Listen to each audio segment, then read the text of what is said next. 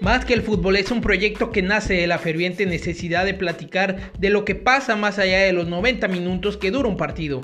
Brindar una opinión que para nada es la verdad absoluta, pero que nos permite adentrarnos en el análisis de temas de interés sobre el deporte que mueve al mundo. Esperamos que disfrutes este episodio, compártelo y síguenos en nuestras redes. Un abrazo.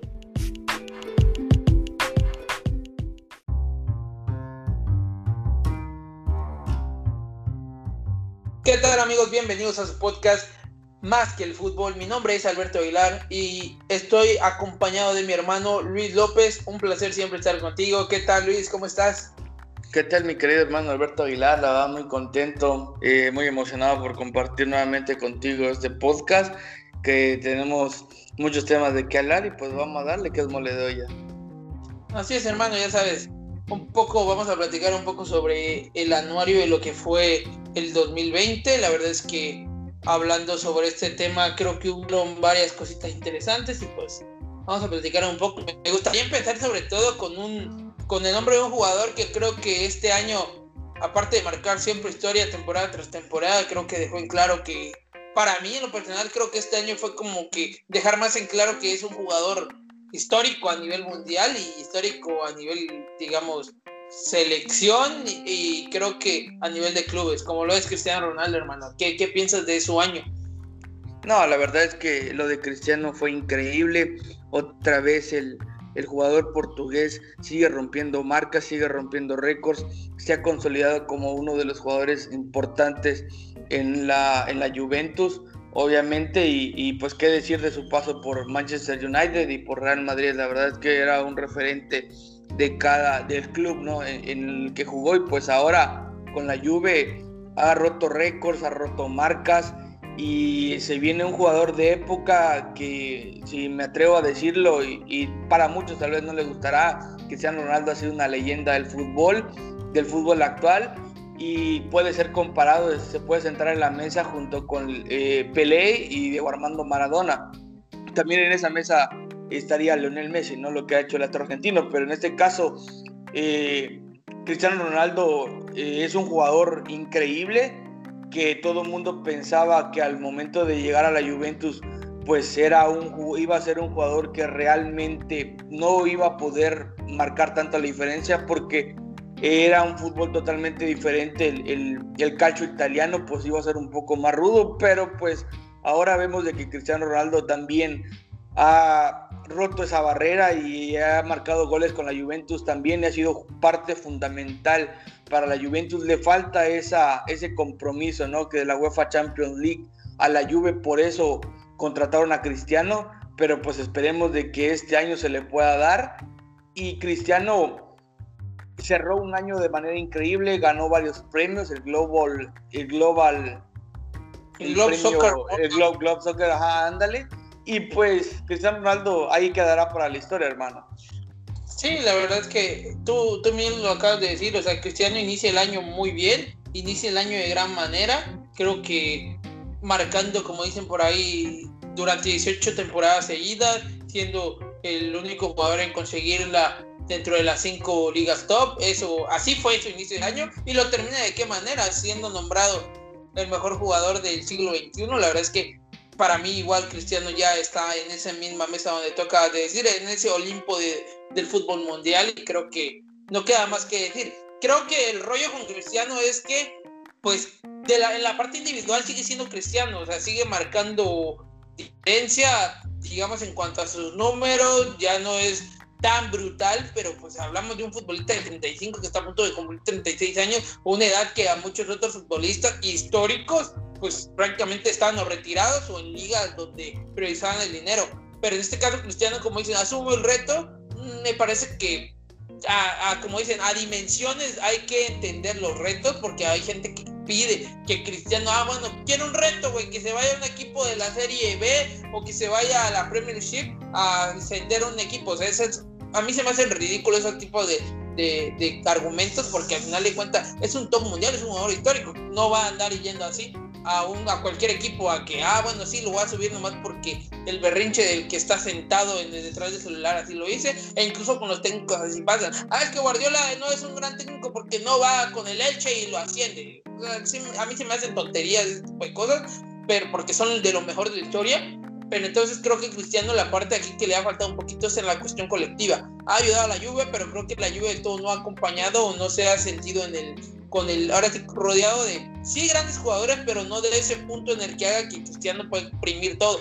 Que igual él tiene que saber que debe seguir evolucionando un poco más. Sabemos que es un gran rematador. Para mí, por lo menos, es el mejor rematador de la historia, así lo defino yo entonces creo que tiene que empezar a jugar un poquito más de nueve. Sabemos su calidad individual, sabemos que es un tipo que puede agarrar, moverse, tirarse un poquito a las bandas, crear un poquito, pero creo que la parte fuerte de Cristiano radica en la cuestión del remate y sus números así lo hablan. Entonces creo que él debería ya enfocarse un poquito más en ser un 9 más clavado y eso creo que le ayudaría a sus números y probablemente le ayudaría a que la lluvia pueda definir un estilo más, más claro. Eso es, creo yo, en esa parte con Cristiano Ronaldo y pues gran año para Cristiano Ronaldo. Y a la vez nos vamos a ir con, digamos, la contraparte de Cristiano, que en este caso pues es Lionel Messi, año complicado hermano, todo lo sucedió con el Barcelona, la presidencia, la cuestión del Burofax, un rollo eso, ¿eh? Sí, la verdad que fue un, gran rollo, un gran escándalo que se dio a mediados de año por lo del de la salida de Leonel Messi, incluso su padre llegó a Barcelona, se adelantó que si se presentaba luego con la era nueva de Koneman, el 8-2 que también eh, sin duda alguna marcó un precedente en el club eh, Blaugrana y también en el jugador argentino porque eh, el Bayern Múnich despedazó al Barcelona y pues realmente Messi cuando un jugador ya no se siente a gusto en un club, pues lo mejor es, será ir a emprender la, salida, ¿no? El Barcelona se aferra hasta lo último y yo creo que se aferrará a tener a, Leonel Messi, pero como ya lo hemos mencionado antes, ¿no? Un jugador no está por encima del club y, y, pues el caso de Leonel Messi, lo más sano para ambas partes será, será mejor de que partan cobijas y que cada quien por agarre su rumbo. Eh, la historia de Messi con el Barcelona va a estar ahí siempre va a ser un antes y un después, quedará marcada. Yo creo que Lionel Messi se va con, con deudas, con deudas sin ninguna deuda. Eh, tanto el Barcelona como Messi se pueden ir tranquilamente, eh, pues porque lo lograron, lo ganaron todo y lograron todos sus objetivos. Y yo siento que sería mejor que a partir del próximo verano Lionel Messi tenga que buscar ya sea casa en París o casa en Inglaterra, hermano. Sí, igual sabemos que, que él mismo en las últimas, en los últimos días del año acaba de mencionar que le gustaría mucho ir a Estados Unidos a jugar. Creo que tomando en cuenta el sentimiento que creo que siempre ha externado Messi en cuestión del Barcelona, creo que esa sería a lo mejor la situación en dado caso de salir. Creo que no lo haría algún equipo que donde exista la posibilidad de que pueda encontrarse con el Barcelona en Champions mucho menos ir a un equipo a lo mejor en España, pero creo que definitivamente el Messi puede llegar a, la MLS que elevaría mucho el nivel. Y sí, creo que las deudas son ceros tanto para uno para como para el otro. La institución ha cumplido en todos los aspectos creo económicos y en cuanto a la situación de poderle brindar a Lionel Messi una estancia acomodada, favorable, que se sienta cómodo y creo que Messi igual lo ha dejado todo, ha tenido los mejores registros, ha sido lo mejor. Tristemente se da esta parte de que sea así, de que tenga que ser así la cuestión de que Messi tenga que salir,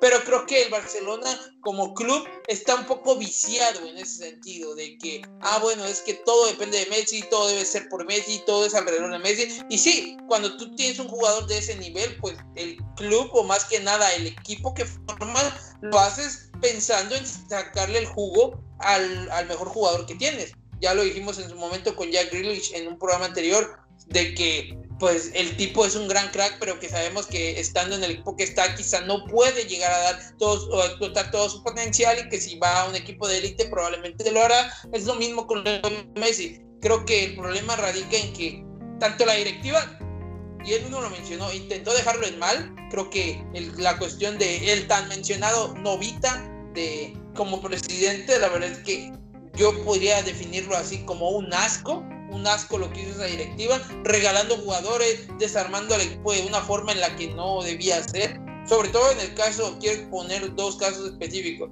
El caso de Rakitic, que temporadas anteriores o una o dos temporadas atrás, el tipo ya no jugaba, ya no contaba como tal para los técnicos de gran forma. Sabemos que el jugador dio mucho para la institución, pero se queda a veces el club pensando en, es que dio mucho por nosotros, es que ha dado mucho por nosotros. Sí, hermano, pero al final de cuentas, si te empiezan a, arrestar, pues ya no te sirve y de nada sirve que te hayan dado en su momento una Champions, una liga, un triplete, un sextete, si después empiezan a, arrestar un poco. En ese sentido, yo, yo lo veo un poco contrario. Entonces, creo que Messi no es como tal un jugador que quiera arrestar al Barcelona, pero el vicio que tiene el Barcelona con Messi hace que el propio club empiece a arrestarse.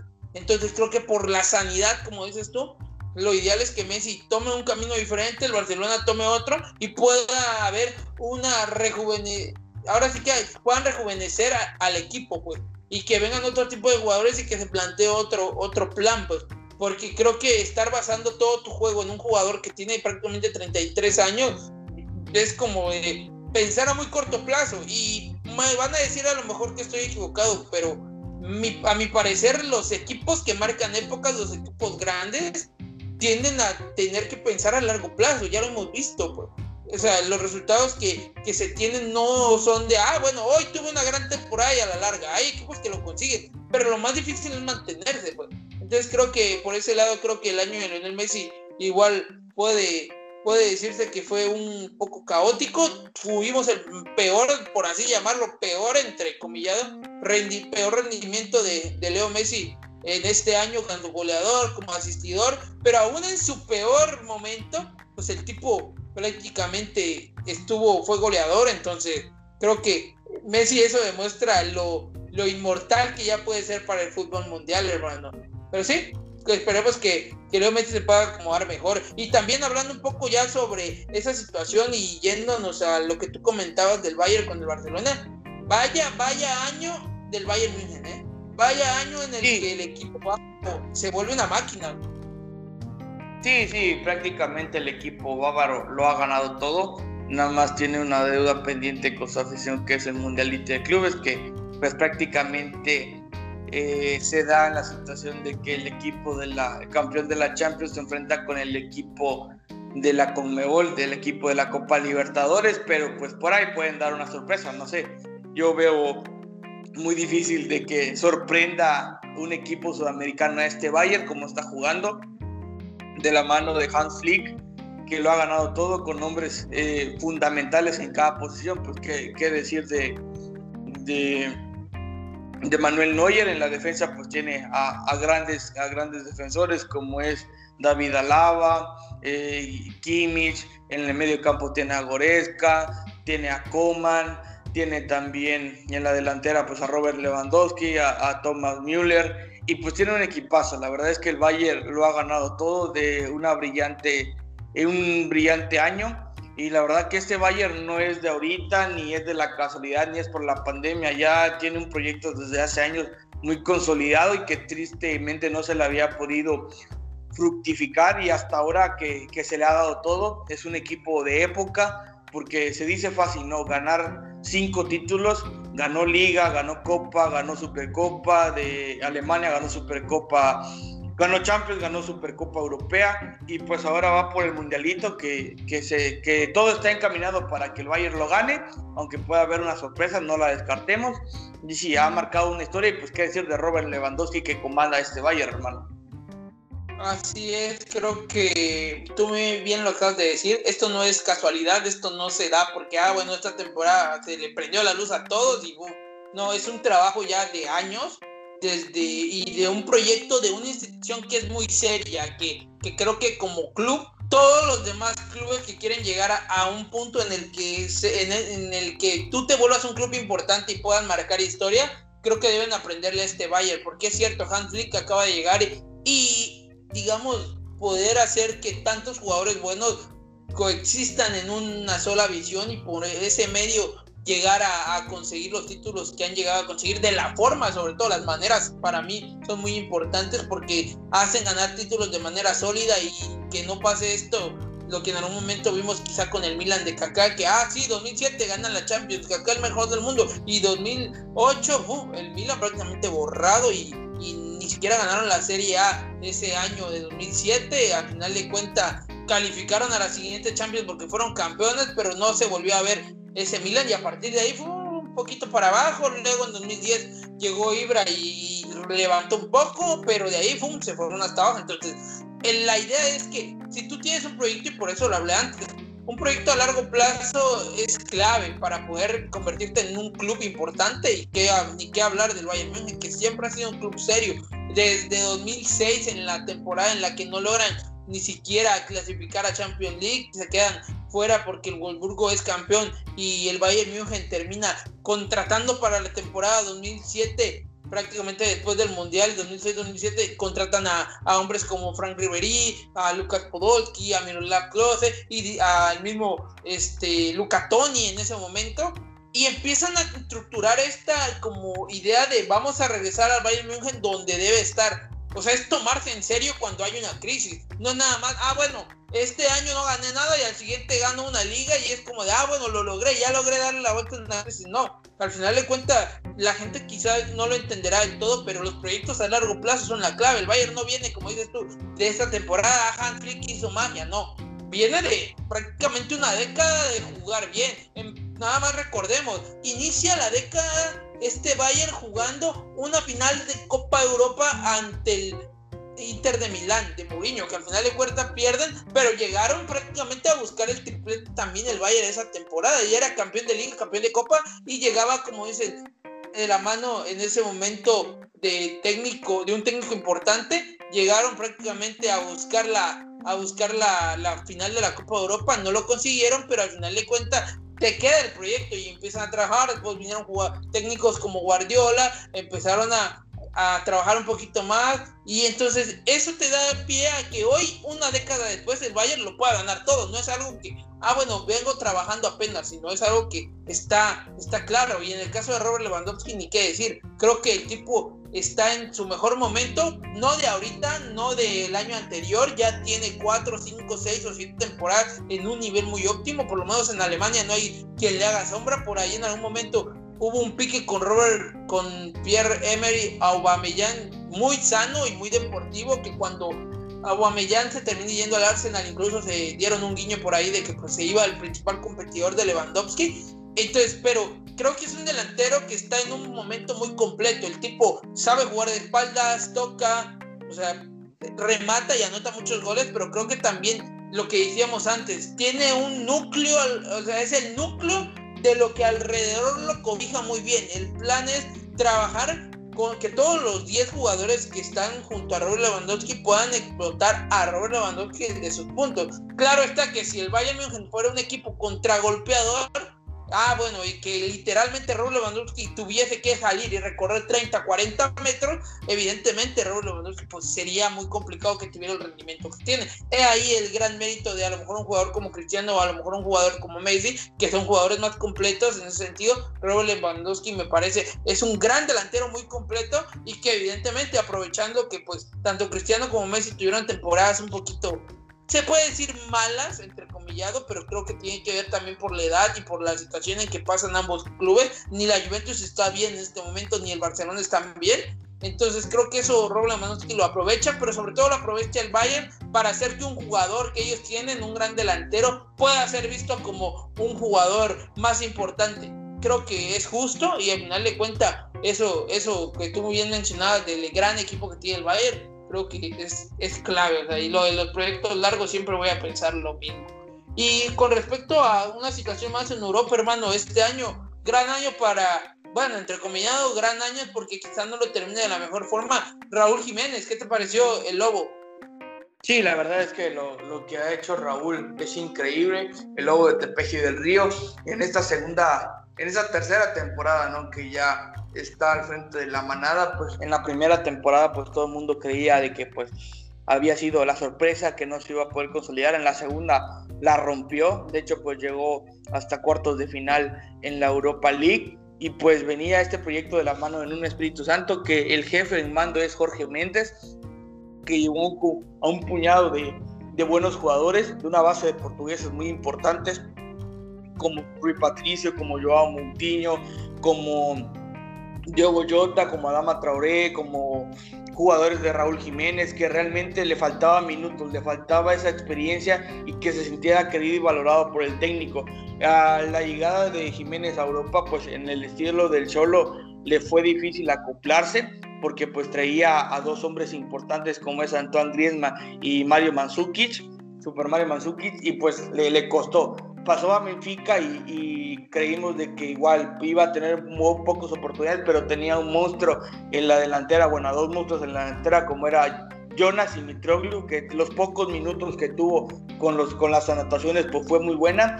Y el verano del 2018 pasa prestado al Wolverhampton porque ya en el equipo licitano pues probablemente iba a tener pocos minutos y todo el mundo pensaba de que no, que iba a ser una apuesta muy mala, que en la mejor liga pues no iba a dar la talla y pues cayó la boca a muchos, a muchos de, de los que hablaron y dijeron, ¿no? De que Raúl Jiménez iba, le iba a ser mucho más complicado y la rompió en la primera temporada. En la segunda superó sus marcas, incluso ya también igualó y superó a Javier Hernández como uno de los máximos anotadores históricos de la Premier, eh, de la Premier League en una temporada. Y pues ahora Raúl Jiménez está pasando un muy buen momento. Ojalá que eso capitalice y lo lleve a la selección mexicana porque pues obviamente con la delantera que tenemos arriba es imposible no ilusionarse, ¿no? Desafortunadamente en este a finales de año pues tuvo un percance con David Luis,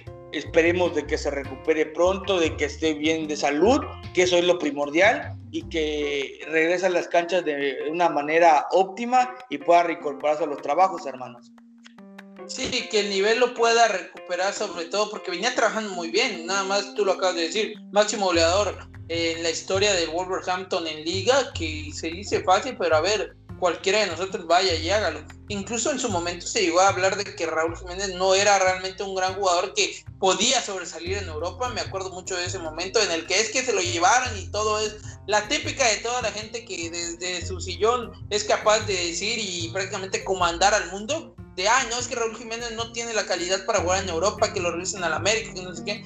Y creo que al final de cuentas, como dices, tras una larga espera, logra quizá callar la boca a muchos detractores y creo que en ese sentido sí, en el Atlético ni qué decir, era muy complicado, además de ser su primera experiencia en Europa, creo que volvemos a lo mismo, a el, el, lo que tienes alrededor tuyo te, te ayuda o te destroza y creo que en, el, en la cuestión del, del, Benfica, Raúl demuestra que es un jugador, sobre todo no tanto de áreas, se puede llamar así.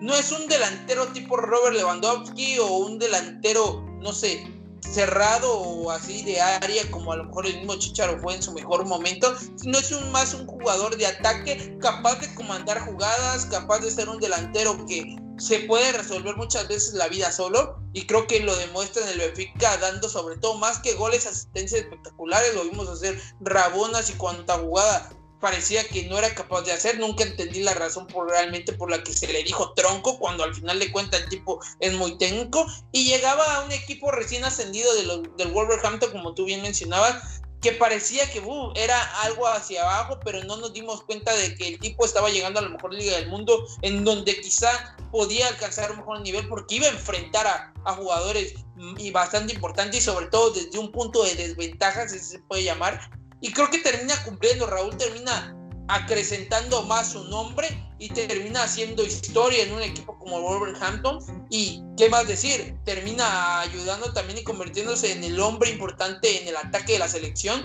que sí es cierto. Eh, creo que cuando llega a los Lobos el tipo no, o Raúl no agarraba y jugaba como tal como un nueve clavado, era acompañado por ahí, tú muy bien hablabas de Jota en un momento, era como que su pareja por ahí, además Taboré abierto, el estilo era muy, muy particular de los del Wolverhampton, terminan vendiendo a Jota también a lo largo de esta temporada, pero Raúl se sigue manteniendo como el hombre importante. Siento que es cierto, Raúl juega como el eje de ataque, digamos, fijo, pero a la vez de un Espíritu Santo le da cierta libertad para poder hacer y deshacer en ciertas zonas y eso a Raúl Jiménez le beneficia y le da más seguridad de ser un jugador mucho más completo y eso se refleja en la selección. Y tomando en cuenta un poco la cuestión que dices tú del tridente ofensivo, pues también tenemos por ahí, como dice al Tecatito, a Chucky Lozano, jugadores interesantes que también están en Europa y por los que todo el mundo confía que pueden llevarnos a la gloria o por lo menos al ansiado quinto partido, que es lo que se menciona siempre para México, que esperemos que la visión siempre debe ser mayor,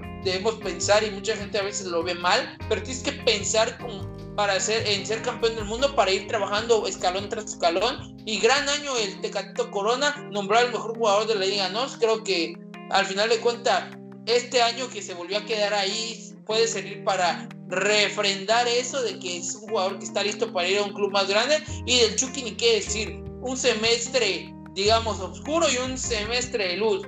En el primer semestre parecía que Gattuso estaba en contra de él y en el segundo semestre más bien el mismo Gatuso lo ha defendido y ha dicho que el Chucky ha cambiado sobre todo el chip para decir, ¿sabes qué?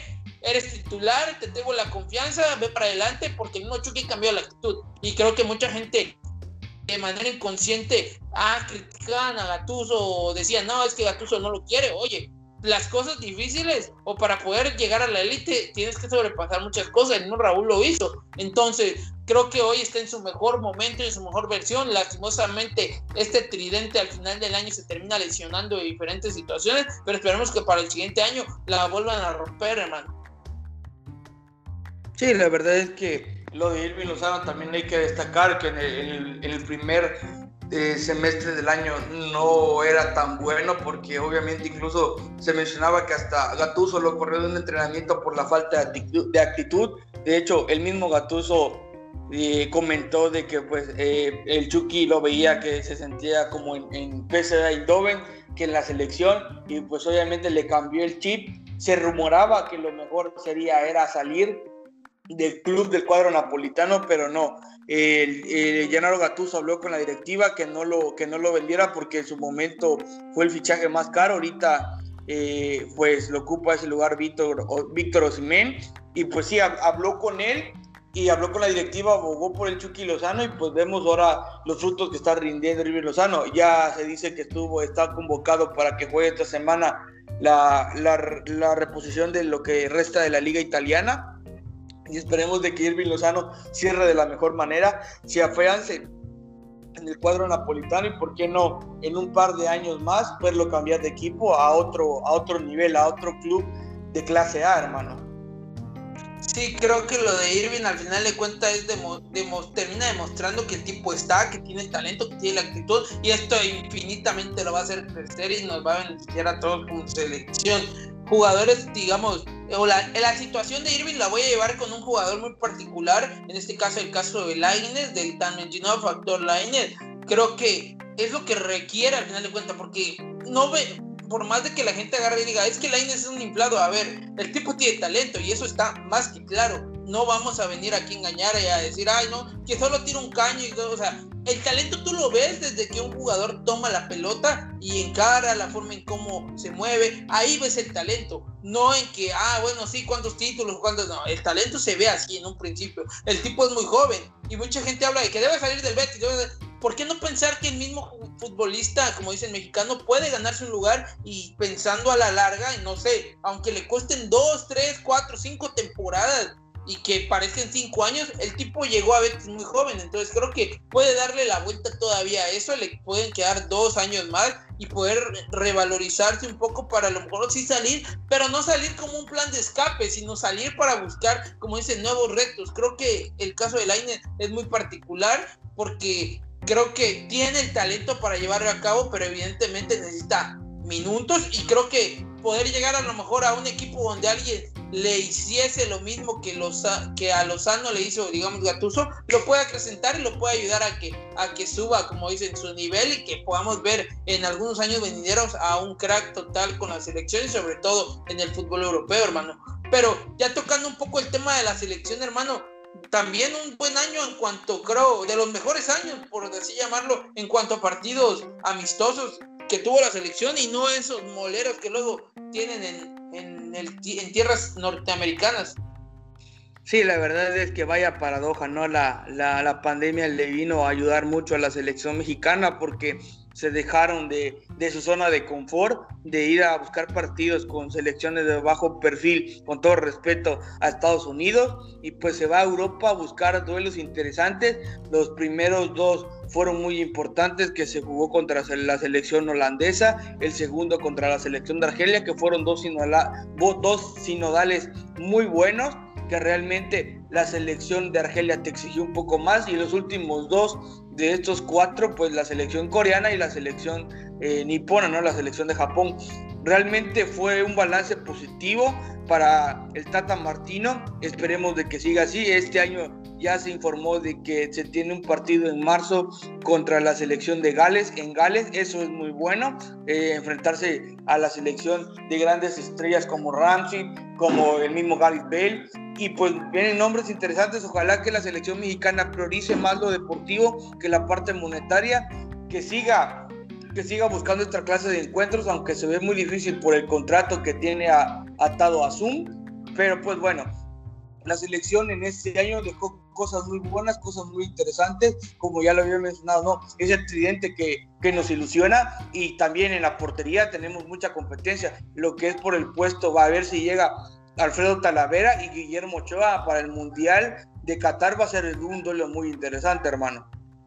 Sí, la verdad es que lo que se tiene que buscar conseguir es esa parte. Creo que en la cuestión de selección hay que priorizar lo deportivo antes que lo, lo ahora sí que lo económico. Creo que a veces eh, esta, esta cuestión es muy complicada porque termina pasando que, ay, sí, bueno, vámonos a partidos moleros en, hagamos 20 partidos moleros en Estados Unidos y uy, a veces uno que otro, no sé, uno, dos, que bueno, contra Argentina, contra Chile, algunos partidos de ahí. Y creo que este tipo de partidos, el mismo Tata Martín, aparte de que los ha buscado, incluso ha tenido problemas con la misma liga por lo mismo, porque no le dan la facilidad de poder soltar a los jugadores que él requiere de la liga. Pero al final de cuentas creo que este año suma y es positivo, creo, tomando en cuenta que hay que empezar ya a caminar con vista al mundial, quedan dos años y hay que empezar a trabajar lo que decimos, los procesos desde antes. Y creo que sí, podemos pensar en que con el Tata Martino las cosas se pueden hacer muy bien en la eliminatoria y a la postre buscar también un gran, un gran año o un gran torneo en el, en el mundial, hermano. Creo que eso es clave, más que nada. Y pues entrando ya un poquito y viniéndonos más hacia México, la cuestión de, en este caso de la liga mexicana, hermano, todo un, todo un vendaval de cosas, creo que se resumiría como un año diferente, creo que eso llegaría a decirlo, diferente en algún sentido, pero pues tuvimos al final del año una final bastante, creo justa, más que espectacular, creo justa, sobre todo del primero y segundo lugar del torneo Guardianes. Sabemos que al principio el torneo se tuvo que suspender en la, ahora sí que en clausura se tuvo que suspender y cambiaron este formato, es otro torneo más pequeño, un rollo ahí, pero al final de cuentas se logra hacer este otro torneo Guardianes 2020 y se termina teniendo de campeón a un equipo como León que creo que ya traía un proceso de lo mismo que hablamos antes, ya bien trabajado teniendo como mejor jugador a un hombre como el Chapito Montes y creo que al final de cuentas es justo, justo vencedor León y gran torneo, me parece que gran torneo porque tuvimos a los cuatro grandes de regreso y al final de cuentas lo único que nos hizo falta fue el público, hermano. Sí, sí, la verdad fue un, fue un año muy atípico para el deporte, para el mundo también, para la sociedad y en este caso pues el fútbol mexicano también se vio afectado el primer eh, torneo del año, que fue el, torneo de clausura, se vio afectado, que solo 10 jornadas se jugaron. De ahí lo cancelaron de manera pues controversial. Luego pues vino la desaparición del ascenso y descenso que también fue muy polémico. La nueva creación de la Liga de Expansión MX y la desaparición de un equipo muy importante en la cuestión de, del público, de la afición, como es el Morelia, ¿no? Y, la, y el nacimiento de un nuevo equipo, eh, Mazatlán, que con, con esa frase famosa de arrebatados, pues se dio a conocer y está construyendo una nueva historia. La verdad que con el estadio Kraken se, se tuvo muy buenos partidos en, en, este Guardianes 2020. Me parece que el nivel ha sido muy bueno un equipo revelación como Pumas, eh, como tú ya lo mencionabas, este, el cuadro de los cuatro grandes pues estuvieron presentes en la liguilla después de hace un, largo rato que no estaban los cuatro. Y pues un digno campeón, como tú ya lo mencionabas, el, el cuadro leonés, que de la mano de Ignacio Ambriz, pues ya como lo mencionabas, ¿no? Eh, es un proyecto que ya se tenía de dos años, que ya se venía trabajando con él, que ya había llegado a una final que desafortunadamente la perdieron y que ahora en este torneo se consiguieron los frutos necesarios. Y pues hubo muchas, muchas decepciones también. Eh, Cruz Azul, que otra vez la volvió a Cruz Azulear. Yo sé que esa palabra no les gusta a la afición, pero sí la Cruz Azulearon. Eh, América también decepcionó. El clavo, el último clavel a la que le pusieron la TOD fue el, el, torneo de la CONCACAF que vino con el despido de Miguel Herrera, que para mí fue de manera justa, porque ciertamente, pues sí, también puede ser poco precipitada porque ya el torneo se acerca, ¿no?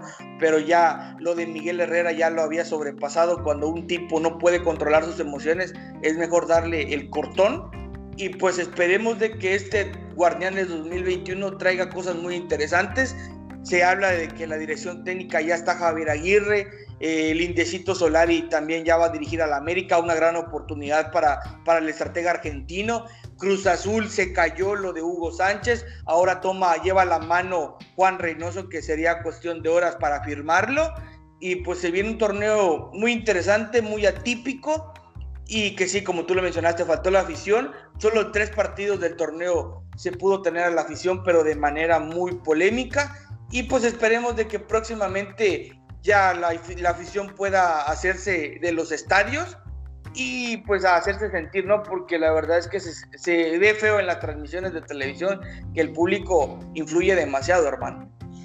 Sí, sobre todo los mismos jugadores, Cristiano Ronaldo comentaba que, que no, se, no tienen el mismo sabor, no, no se siente igual. Y pues tocando el tema un poco de lo que hablabas de, del American Conca Champions, tuvimos también la final de, de la Conca Champions, el cierre del torneo, de un torneo que empieza desde inicios de años y que prácticamente a la par enero, febrero, marzo se tiene que parar, se pospone, se va hasta finales de año, se juega dentro de una burbuja que está en Estados Unidos para que no haya ningún problema con COVID y al final de cuentas Tigres termina siendo campeón ante un LAFC que creo que cumplió, me parece que cumplió al, de la mano de Carlitos Vela, eliminando algunos equipos prácticamente a equipos mexicanos, pero creo que por ser su primer año creo que termina cumpliendo. Carlos Vela por ahí para muchos podría quedar a deber este, y pues al final de cuentas, Guiñac es creo la figura de Tigres que termina siendo el máximo goleador, el mejor jugador. Volvemos a lo mismo, hermano. Creo que a veces la parte de, del, del resultadismo nos nubla un poco sobre la situación de la liga. Por ahí igual se habló de esta unión de ligas eh, MLS con mexicana, puede, podemos discrepar, podemos estar de acuerdo, pueden venir cosas buenas, pueden venir cosas malas. Creo que al final de cuentas nada de eso lo sabremos hasta que se lleve a cabo. Y pues creo que por, por encima de todo eso, creo que Tigres termina marcando diferencia. 15 años hasta donde sé de tener campeones siempre mexicanos, que siempre mexicanos sea el que vaya al Mundial de Clubes y en este caso pues es Tigres que tiene la posibilidad de poder enfrentar si logra pasar o surcar un primer, primer filtro, a lo mejor a lo que es un Bayern Munich, que estaría muy interesante, hermano, pero creo que Tigres al final de cuentas cumple y pues hasta ahí, hermano. Sí, la verdad que esperemos que el sorteo de este año del, mundialito le favorezca, aunque va a ser muy complicado porque si pasa la primera ronda que se va a enfrentar a un equipo asiático o africano, pues le va a tocar ya sea el campeón de la Champions o el campeón de la Conmebol, que también va a ser muy interesante, que tiene a, cuatro equipos muy importantes, dos brasileños y dos argentinos, como es el caso de Boca Juniors, de River Plate, de Palmeiras y me parece que es de Santos de Brasil. Y va, la va a tener duro de cualquiera de las dos formas Tigres. Esperemos de que haga un digno papel. El Monterrey el año pasado hizo algo parecido, se quedó con el tercer lugar y le compitió al campeón de la Champions. Lo tuvo ahí eh, sobre las cuerdas, pero pues desafortunadamente el cuadro regio montano, el cuadro de la pandilla, pues no le fue nada bien. En los últimos minutos apareció la, la calidad de los jugadores y y se ve reflejado ahí en el marcador, hermano. Pero sí, le deseamos todas las buenas vibras a Tigres, que en febrero, febrero se va a jugar el Mundialito y que represente dignamente a México y a la de CONCACAF, hermano. Pues sí, hermano, prácticamente con eso terminamos este resumen de lo más para nosotros relevante en cuestión de lo que fue el 2020, con una pandemia que nos hizo vivir un fútbol atípico, prácticamente eh, a lo largo de toda la historia del mundo en general no se había vivido una situación, por lo menos en lo que va de este siglo. Entonces creo que nos aprendió, aprendimos realmente a sobreponernos como seres humanos y como personas. Y pues nada, nada más que hablar y que tener el placer de poder platicar contigo sobre el fútbol, el deporte que mueve al mundo y que más nos apasiona. Pues nada, agradecerte hermano por estar una vez más conmigo. No, gracias por la invitación hermano a este proyecto de, de Más que el Fútbol. Eh, la verdad que estoy muy contento, muy emocionado por, por compartir contigo eh, este podcast y pues decirle a la gente que no se pierda los, próximos episodios, las próximas cápsulas. Y pues la verdad, un abrazo hermano, un gusto, eh, éxitos en este año 2021 y mis mejores deseos. Un abrazo para todos. Así es hermano, igualmente, abrazo para todos, éxito y que tengan un gran año.